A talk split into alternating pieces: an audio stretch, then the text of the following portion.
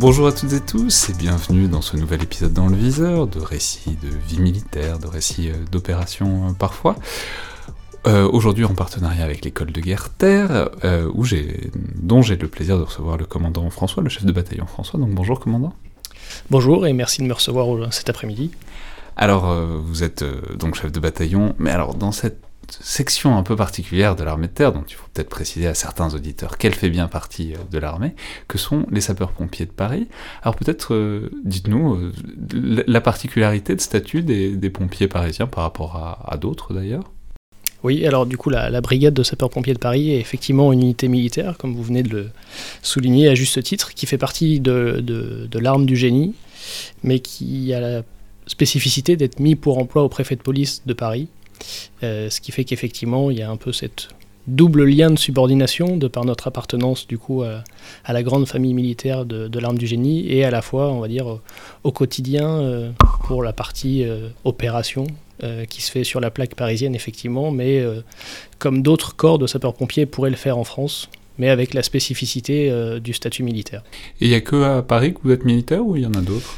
Non, il y a deux villes qui partagent un peu cette singularité, le, le bataillon des marins-pompiers de Marseille et la BSPP pour la, la zone Paris et les trois départements de la Petite Couronne.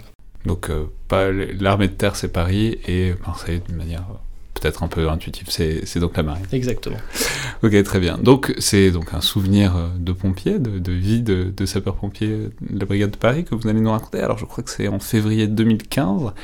Alors, dites-nous peut-être, placez-nous un peu le décor euh, de, de cette opération. Qu'est-ce que déjà, qu'est-ce que vous faisiez? Que- que- Quel était votre poste, votre statut à l'époque Oui, alors du coup c'est un souvenir effectivement qui remonte à février 2015, donc euh, quelques années en arrière, quand j'étais euh, capitaine adjoint au commandant unité euh, d'une compagnie d'incendie euh, euh, à Paris. Euh, C'était un week-end, euh, l'intervention dont on va parler, enfin le souvenir qu'on va évoquer aujourd'hui. Euh, J'étais de garde, C'était à Paris même? C'était à Paris même, effectivement. Euh, J'avais rejoint cette compagnie depuis quelques mois, l'été l'été précédent, donc ça faisait quelques mois que j'étais là. mais il y en a combien des compagnies à Paris? Enfin, vous, je sais pas, vous êtes tous les arrondissements, tous les deux arrondissements, tous les... Il y a 77 euh, centres de secours qui sont du coup répartis sur toute la zone d'opération de la BSPP. Euh, et pour la partie euh, spécifique des groupements d'incendie et de secours, il y a 8 compagnies d'incendie et de secours dans chaque groupement, euh, qui comprennent entre 2 jusqu'à 4 centres de secours. D'accord. Donc là, donc, euh, en gros, vous intervenez sur euh, quoi, deux, trois arrondissements Ça représente, alors pour la compagnie dans laquelle euh, j'ai servi, ça représentait effectivement principalement le 5e arrondissement, le 13e arrondissement et la commune d'Ivry-sur-Seine. D'accord. Donc, voilà. Donc, vous êtes de garde, vous un week-end, vous êtes content Oui, alors c'est un, un week-end, donc en général on est de garde tout le week-end pour éviter d'avoir à partager le week-end en deux. Euh, c'est un dimanche matin, il est à un peu plus de 8 heures. Euh, avec les, la garde du jour, on s'apprête à partir jouer au football puisque c'est euh, la- l'activité traditionnelle du dimanche matin. Et euh, la sonnerie... euh, Vous avez un éventail de sports que vous pouvez faire, c'est euh, soit le jogging, soit euh, le foot, soit le... Voilà, c'est ça. En fait, il y a les, les- sports plus orientés préparation opérationnelle, que peuvent être soit la natation, la course à pied, euh, la musculation. Et le dimanche matin, en règle générale, c'est le sport un peu plus loisir, euh, donc plutôt sport collectif, en l'occurrence le foot qui, qui est plutôt, plutôt répandu, effectivement. C'est fascinant parce que euh, souvent on croise des, des pompiers euh, de Paris, à, à Paris, parce que j'habite à Paris, enfin avec le talkie-walkie euh, en train de courir, c'est donc que vous êtes qui, qui sont de garde et qu'à tout moment ils peuvent interrompre leur jogging pour euh, être requis sur une intervention. Quoi. Exactement, exactement. Il y a l'activité du jour, ou les activités du jour sont toujours euh, impactées par les, les ordres d'opération qui peuvent tomber euh, à chaque sollicitation en fait. Donc on a un planning de base établi, et puis après en fonction des sollicitations, le, le planning est aménagé.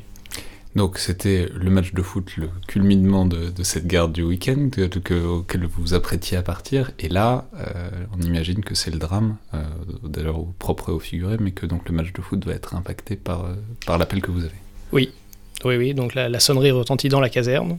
Euh, moi, je suis au niveau du poste de commandement de la compagnie, euh, dans le 13e, et on est sonné pour une intervention qui, va, qui a lieu euh, à Paris 5e, euh, rue de la Huchette.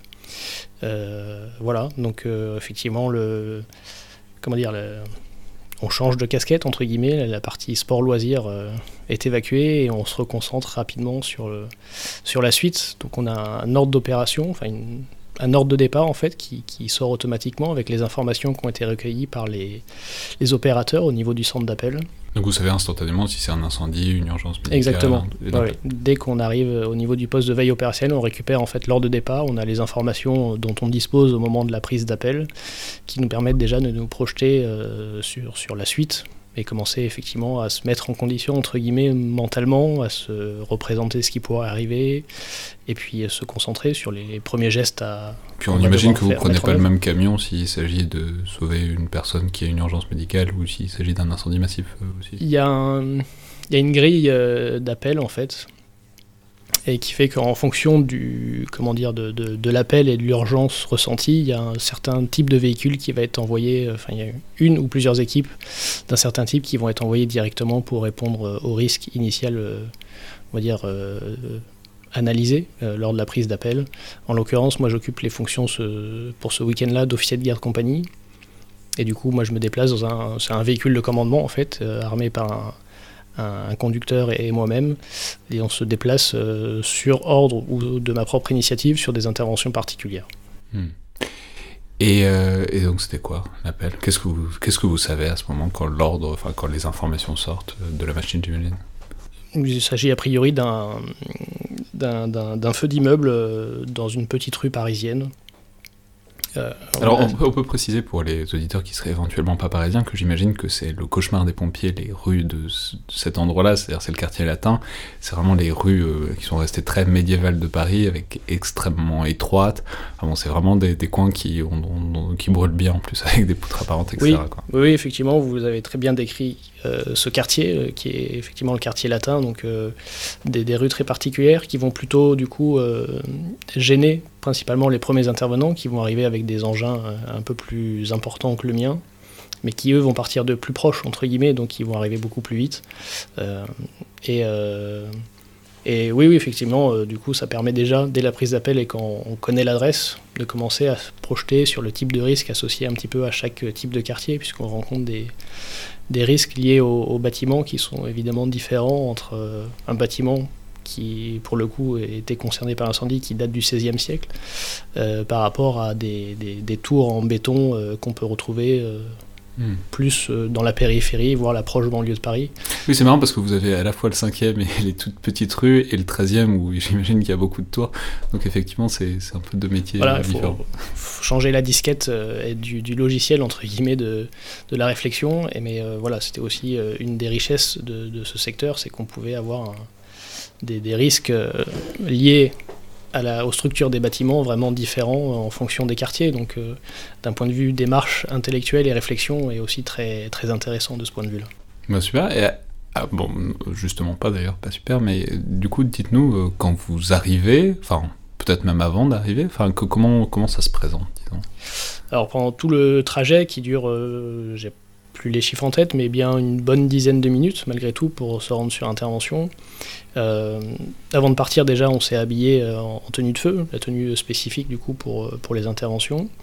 on suit le réseau radio, donc on a les premières indications des premiers intervenants, puisqu'on communique tous sur le, sur le, même canal radio. Et dès qu'on commence à s'approcher, malgré tout, on, voit un, assez imposant panache de fumée monter dans le ciel.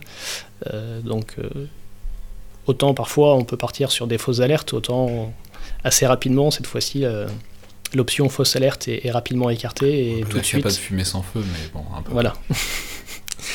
Donc très rapidement, on sent que euh, ce matin-là, euh, effectivement, ça, c'est c'est pas le, grand soir entre guillemets, mais on est sûr que là cette fois-ci il y a bien quelque chose qui se passe et qui potentiellement peut être critique puisque dans les premiers renseignements, on a des personnes qui sont bloquées dans les étages supérieurs donc ça devient euh, effectivement dès, la prise d'appel la, priorité du commandant des opérations de secours. Donc le premier chef de gare qui va se présenter euh, sur les lieux de l'intervention et, moi à mon arrivée également. Ok, donc quand vous arrivez, qu'est-ce que vous voyez? Enfin, puisque est-ce que vous, est-ce que tous les camions, enfin, est-ce qu'il y a déjà des collègues qui sont qui ont réussi à faire des choses ou est-ce que tout est bloqué? Comment est-ce que ça se présente quand le chef que vous êtes euh, à ce moment-là arrive? Au niveau de la compagnie, euh, du coup, c'est la caserne de Poissy qui était la plus proche. Et ils sont eux vraiment à 200 mètres à peine de l'endroit. Donc effectivement, ils sont les premiers à intervenir. La fonction d'officier de guerre compagnie, euh, il n'y en a qu'un par compagnie et par garde de 24 heures. Donc euh, moi, j'étais plus éloigné, mais ça a permis aux premiers intervenants déjà de, prendre les premières mesures. Et quand moi j'arrive, du coup, la situation a, évolué effectivement déjà par rapport à la prise d'appel. de mémoire, l'échelle, la grande échelle l'image des sapeurs-pompiers, la grande échelle est déjà déployée ou en cours euh, ou en train de le faire pour se porter à travers la fumée à hauteur des, des personnes qui se manifestent dans les fenêtres des étages les plus élevés. Euh, les premières lances, enfin la première lance est en cours d'établissement et il y a en parallèle un sauvetage en façade qui est en cours de réalisation par une échelle, euh, échelle à coulisses, enfin une échelle à main en fait tout simplement qu'on pose le long de la façade et sur laquelle les équipiers vont grimper pour se porter au, niveau des, des, personnes qui se manifestent. Donc la situation, c'est bon, dans ce quartier-là, c'est quoi? C'est immeubles à 4-5 étages euh Exactement, 5 étages. Ça, ça, a pris en bas et il y a des gens qui sont coincés en haut, c'est ça? Exactement, en fait, vous avez un, bar qui est fermé à cette, période. Hein. Il est à peu plus de 8 h du matin, un dimanche matin. Donc, euh, Dans le quartier, ça n'a rien d'évident, mais. Voilà, bah, précisons-le, effectivement, à ce moment-là, en tout cas, le bar est désert, est fermé. Euh, la devanture est, au sol, parce qu'a priori, il y a eu une explosion avant notre arrivée. Et il y a des, véritables rouleaux de flammes qui sortent par, la devanture du bar, du coup, qui n'est plus, avec de la fumée qui sort par toutes les, toutes les fenêtres des étages supérieurs. Euh, effectivement, il faut se représenter que cet immeuble est finalement un immeuble qui datait à l'époque du XVIe siècle, donc qui a peut-être été légèrement réaménagé, mais il est très étroit en largeur, donc il fait à peine 5 ou 6 mètres de large, et euh, le seul escalier pour accéder dans les étages, ce qui nous demande un certain temps de compréhension parce que ça nous paraît pas naturel, mais il faut traverser le bar pour pouvoir accéder en fait euh, à l'escalier qui amène à la partie habitation. Ah, ça veut dire que les habitants doivent passer par le bar à chaque fois A priori, voilà. Enfin, c'est ce qu'on a compris après coup, évidemment, puisque euh, là, initialement, nous, le premier réflexe, c'est de trouver l'escalier qui, qui permet d'accéder aux étages, mais le premier tour du feu, notre première reconnaissance euh, rapide, ne nous permet pas d'identifier cet escalier. Ok. Et alors, euh, donc, on essaye plusieurs choses en même temps. Donc, il y a la grande échelle, il y a la petite échelle de façade. Et euh, je sais pas, ça, se présente bien, ça a l'air sous contrôle quand vous arrivez, ou vous vous dites là, il y a quelque chose où il faut, il, faut changer enfin, il faut changer de mode. Enfin bon, est-ce qu'il y a un problème quand vous arrivez? Non, pas. Enfin, il y a un gros problème, entre guillemets, puisque l'incendie est, loin d'être éteint et les, reconnaissances sont loin d'être terminées, mais les, premières priorités, à savoir la euh, partie prise en compte des, personnes qui se manifestent aux fenêtres, et pour le coup euh, en cours de résolution. Le, premier euh, chef de guerre, donc le premier commandant des opérations de secours, a, bien la situation en main.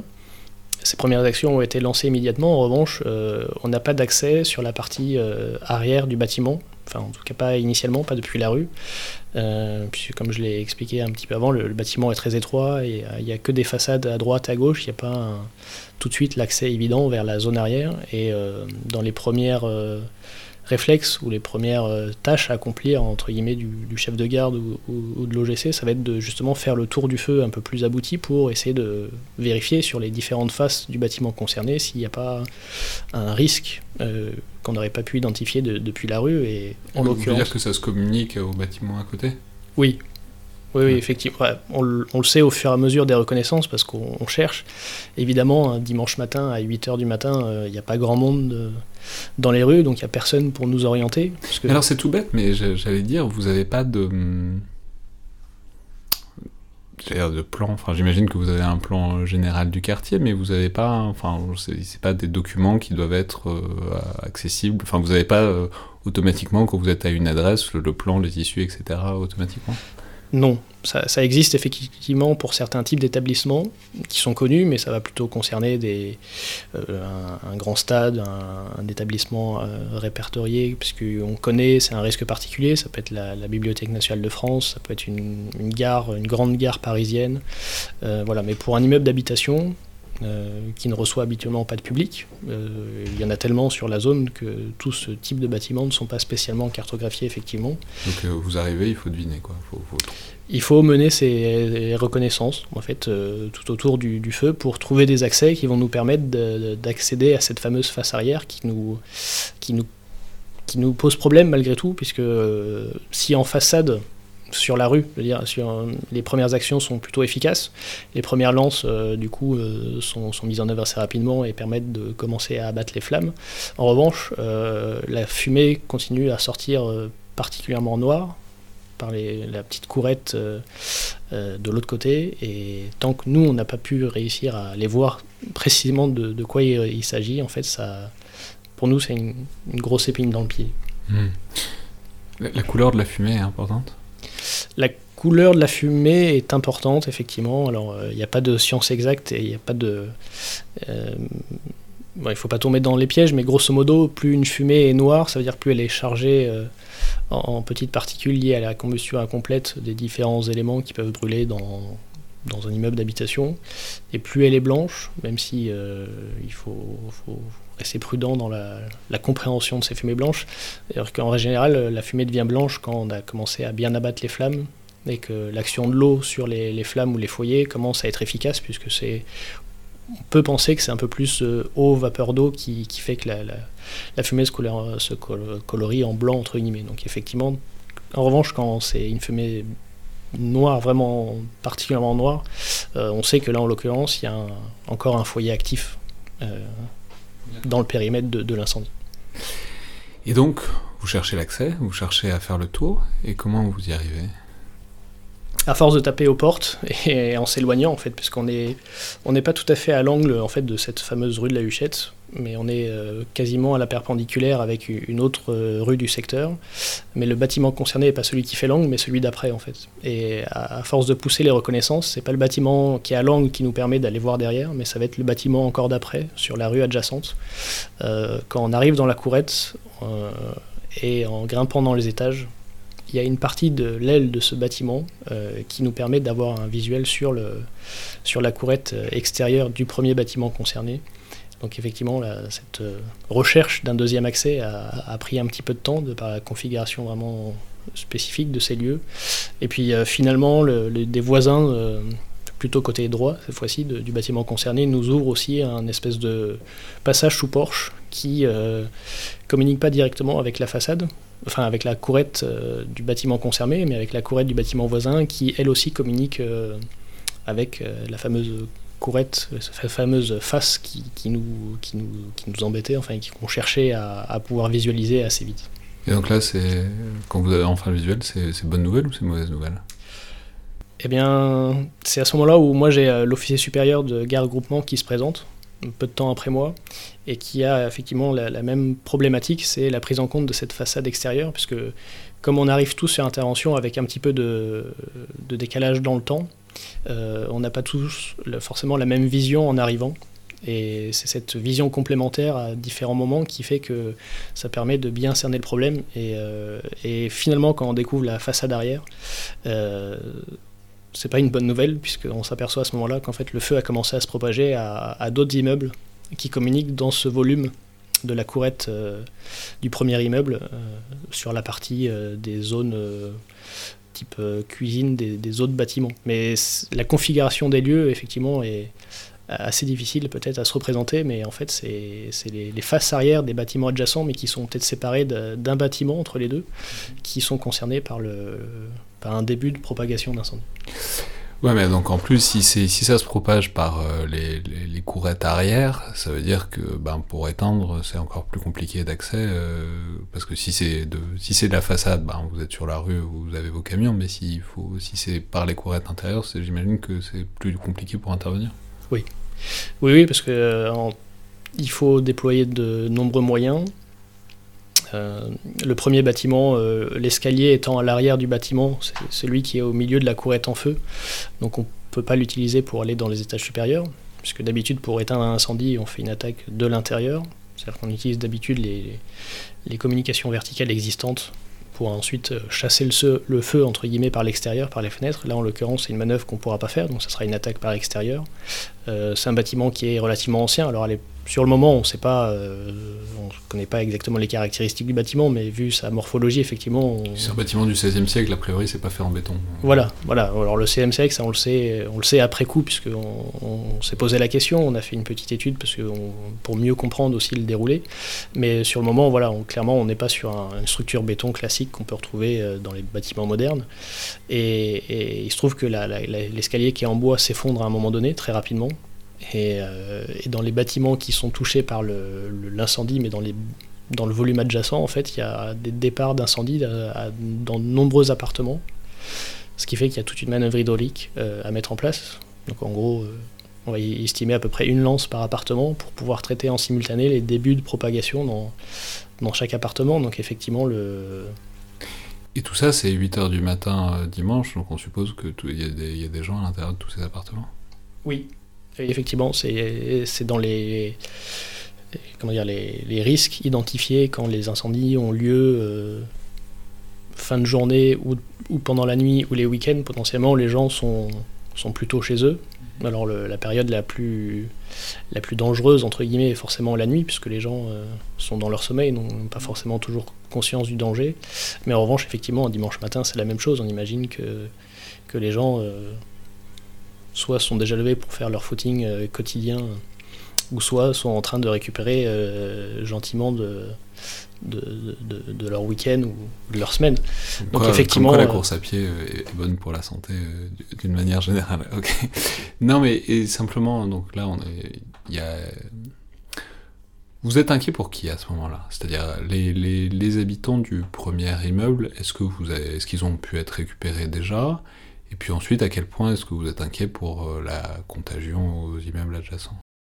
Alors oui, effectivement, la, priorité initiale était la, prise en compte des, premières personnes sur le bâtiment initial à se manifester aux fenêtres, mais euh, rapidement, du coup, le, doute élevé sur le fait qu'une fois qu'on a extrait ces personnes de leur appartement, il n'y a plus personne derrière, puisque malgré le fait que l'escalier soit, soit effondré, du coup, nous, on va pas pouvoir y aller, mais le, témoignage des gens qu'on a récupérés, du coup, nous confirme qu'il n'y a plus personne dans cet immeuble. Et en revanche, euh, du coup, la priorité se porte dorénavant sur la prise en compte de ces débuts de propagation dans les immeubles adjacents. Euh, d'une, pour contenir au, maximum l'incendie, et de deux, éviter d'autres euh, potentielles victimes euh, humaines.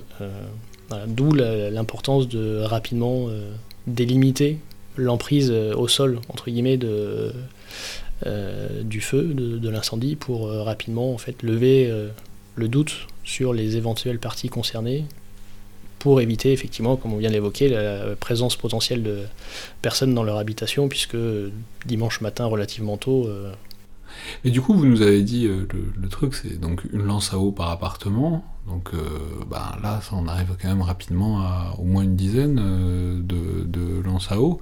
C'est-à-dire, vous faites le truc, donc, je veux dire, dans, quelle heure vous faites le truc? Est-ce que vous balancez des lances à eau dans les appartements, quitte à réveiller, à faire un réveil bouillé aux, habitants?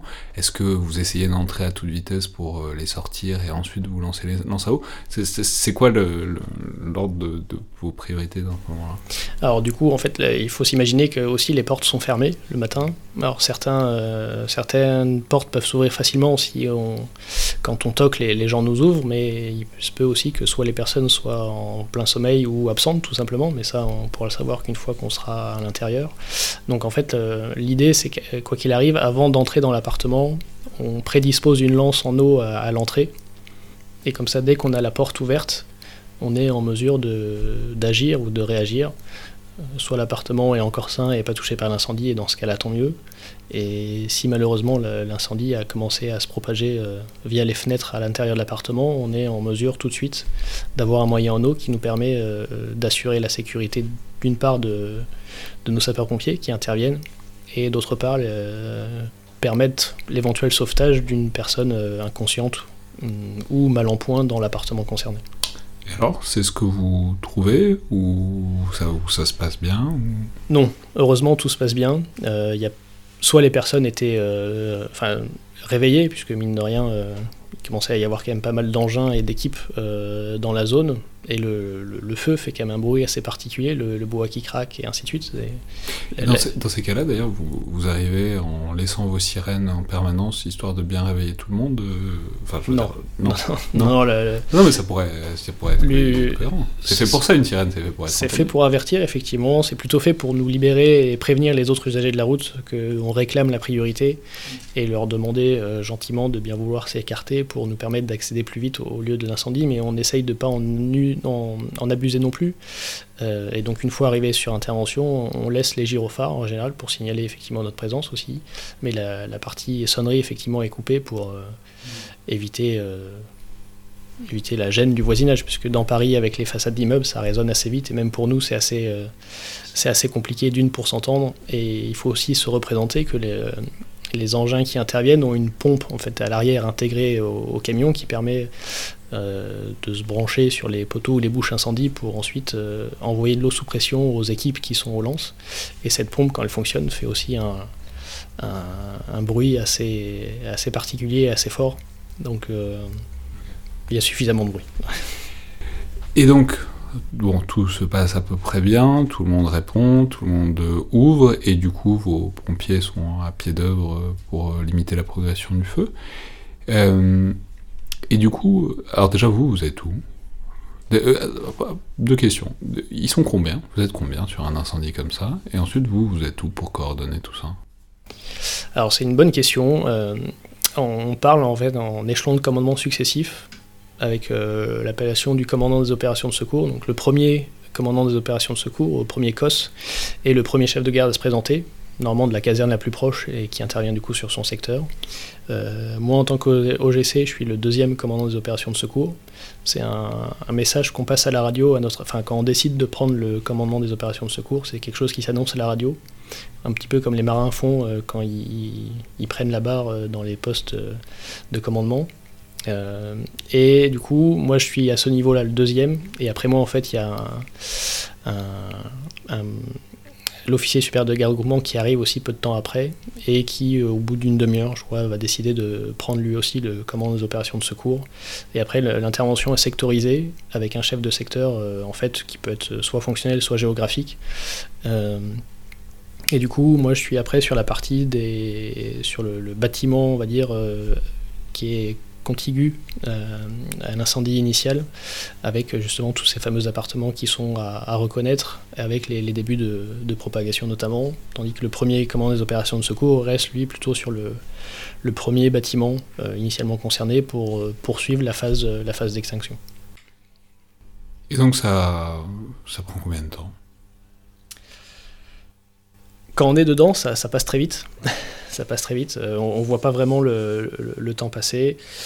On a été sonné à, à 8 heures le matin.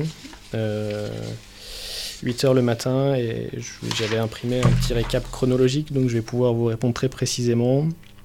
Euh, vers 10h30, on considère que le feu a été circonscrit. Et le feu éteint, au moins le, message passé à la radio, c'est un, peu avant 13h. Alors ça ne veut pas dire que pendant tout ce temps-là, les, lances ont, alimenté le, feu euh, en continu. Hein. Mais euh, voilà, pour donner une, petite représentation, effectivement, ça fait du 8h-13h. Donc c'est quand même une intervention assez, assez majeure euh, sur la partie durée d'extinction. Mais quand on annonce à la radio feu éteint, c'est qu'on est sûr qu'il est éteint. Donc c'est-à-dire qu'on a commencé aussi à dégarnir un petit peu, puisqu'on parle des, bâtiments assez anciens avec des structures parfois encore en poutre. Euh, donc, dire, il y a un risque que ça s'effondre euh Alors il y a eu un risque d'effondrement, effectivement, qui était, euh, qui a été levé assez vite puisque l'escalier est tombé. Donc, euh, donc voilà, mais il y avait la même chose pour les planchers après derrière, donc sur la ah suite des interventions. une fois que, le plancher, que l'escalier est tombé, il n'y a plus de risque d'effondrement puisque c'est déjà effondré. On risque pas d'y aller parce que le, voilà, mais il y a eu du coup après une autre manœuvre qui est mise en place avec un bras élévateur aérien et des équipes spécialisées dans les l'intervention dans les milieux périlleux, donc qui sont encordés et qui vont poursuivre euh, une partie de l'extinction et du après dégarnissage euh, assuré en fait par des cordes depuis la nacelle en haut.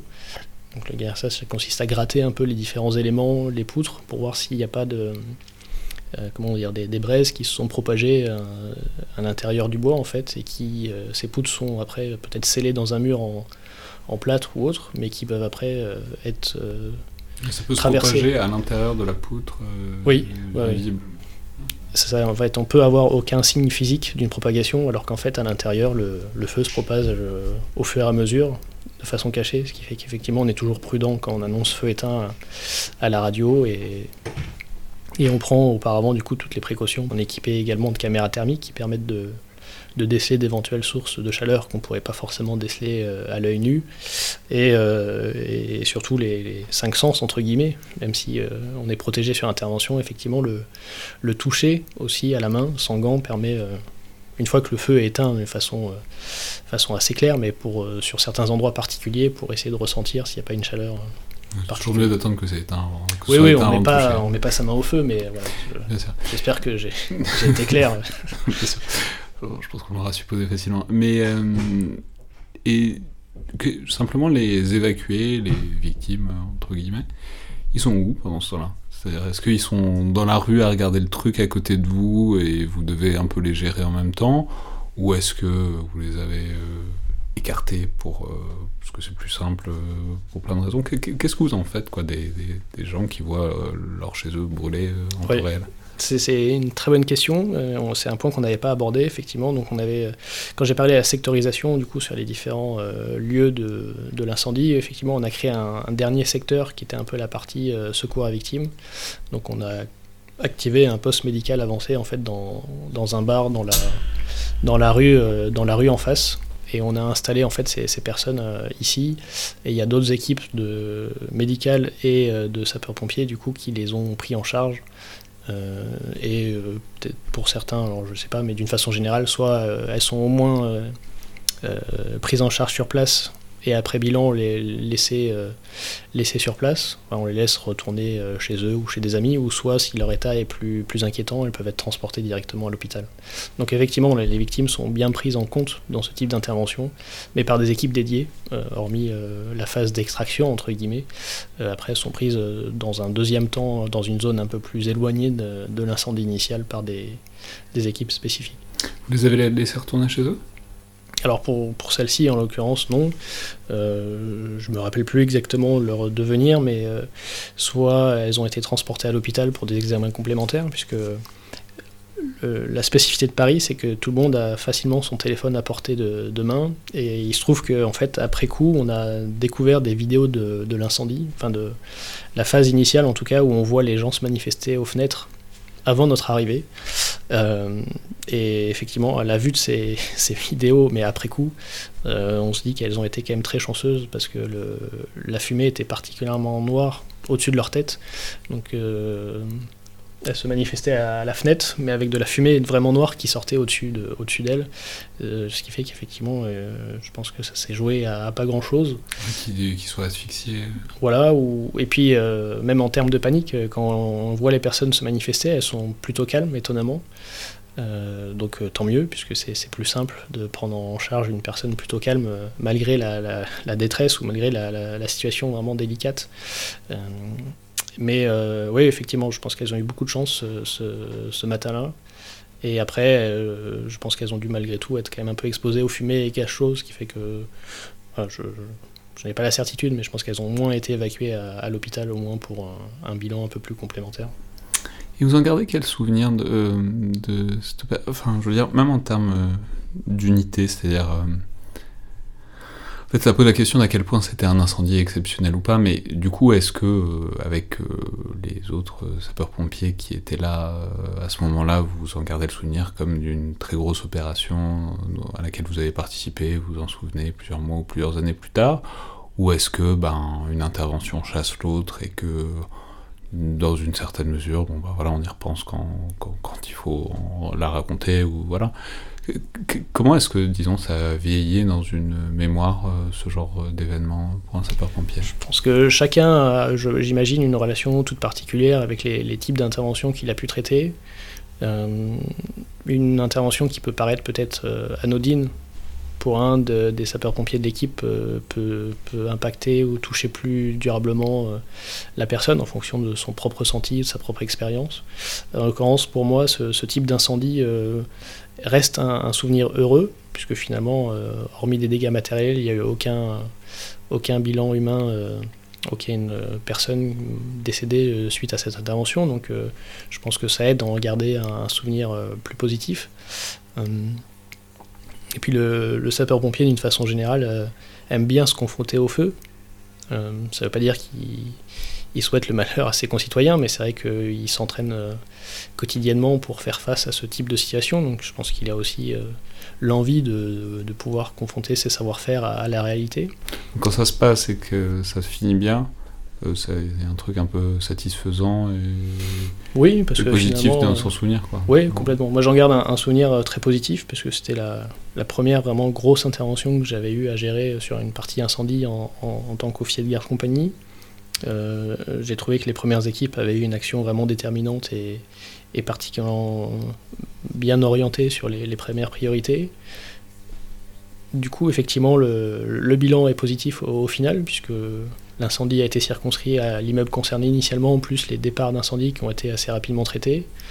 Et encore une fois, voilà, pas de, pas de victimes humaines à, déplorer. Donc euh, c'est vrai que ça, participe, je pense, à, l'image positive qu'on peut en garder derrière. Très bien. Merci beaucoup, commandant François. J'en prie et merci encore de m'avoir reçu.